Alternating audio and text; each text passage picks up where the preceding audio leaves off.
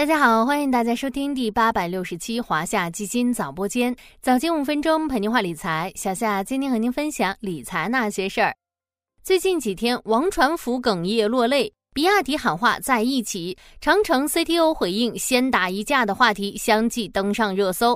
而在这两个话题背后，导火索都是同一个重磅事件：比亚迪第五百万辆新能源汽车正式下线，成为全球首家达成这一里程碑的车企。比亚迪董事长兼总裁王传福正式在发布会现场回忆比亚迪从2003年涉足汽车行业到现在近二十年来的发展历程时，几度哽咽落泪。咱们今天就来聊聊站在风口浪尖的新能源车。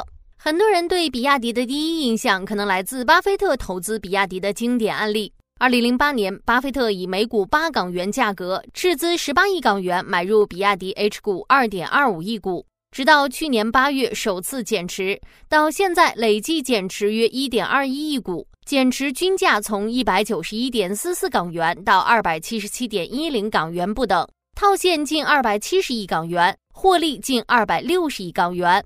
在这则经典的价值投资背后，是比亚迪作为中国新能源车龙头的发展史。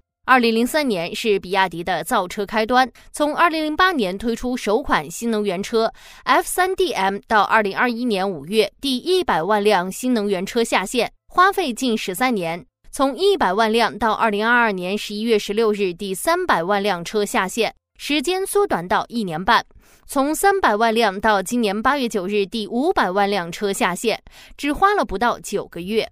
不断缩短的时间背后，新能源车的快速发展为自主品牌崛起之路提供了加速度。截止到今年六月底，全国新能源汽车保有量超过一千六百二十万辆。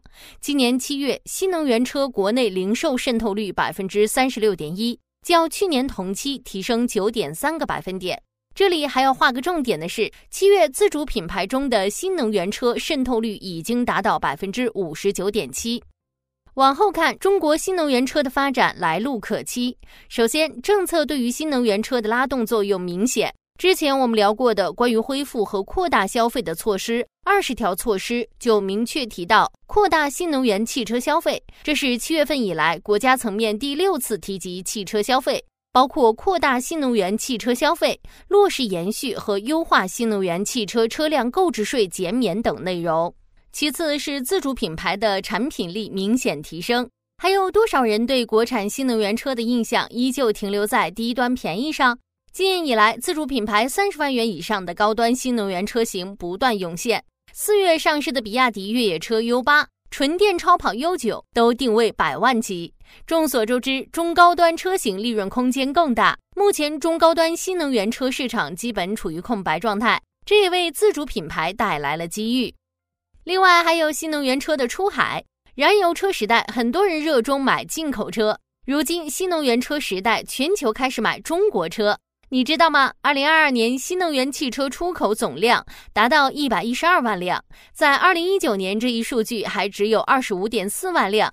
今年一到七月，新能源汽车出口达到六十三点六万辆，同比增长一点五倍。有媒体报道称，以往服装、家电、家具是咱们国家外贸出口的老三样，如今电动载人汽车、锂电池、太阳能电池已经成为外贸出口新三样。在政策利好、自主品牌供给能力提升、出海大幅增长的背景下，我国新能源车产业发展的内生动力基本形成。据预计，二零二三年到二零二四年，我国新能源汽车销量可实现百分之三十以上的增速。市场渗透率也将超过百分之三十五。对于投资者来说，如何从新能源车的快速发展中寻找机遇呢？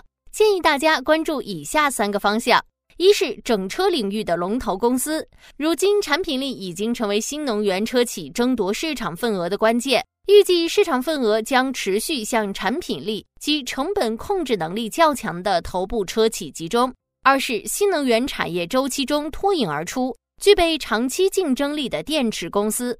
三是智能化方向，包括智能驾驶、智能座舱等领域。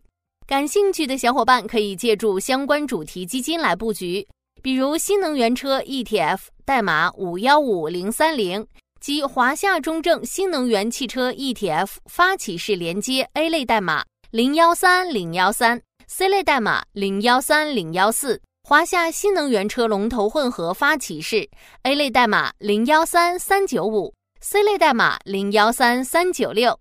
好了，今天的华夏基金早播间到这里就要结束了，感谢您的收听，我们下期再见。